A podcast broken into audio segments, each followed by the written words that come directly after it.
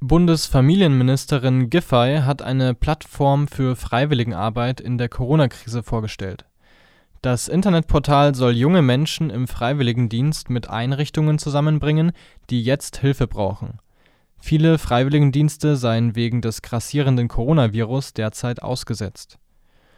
Nutzen kann die Plattform, wer ein freiwilliges soziales oder ökologisches Jahr oder einen Bundesfreiwilligendienst absolviert, so eine Meldung der Nachrichtenagentur EDP. Auch Freiwillige, die derzeit keinen Dienst leisten, können sich dort registrieren. Bisher haben alle Bundesländer außer Thüringen und Sachsen die Regelung angenommen. Kommerzielle Anbieter sind von diesem Angebot ausgeschlossen nach wie vor stehe der Einsatz auf einer freiwilligen Basis, auch wenn der Einsatzort ein anderer sei. Gezwungen werden könne niemand, so die Familienministerin. Die Vermittlungsplattform ist abrufbar unter www.freiwillige-helfen-jetzt.de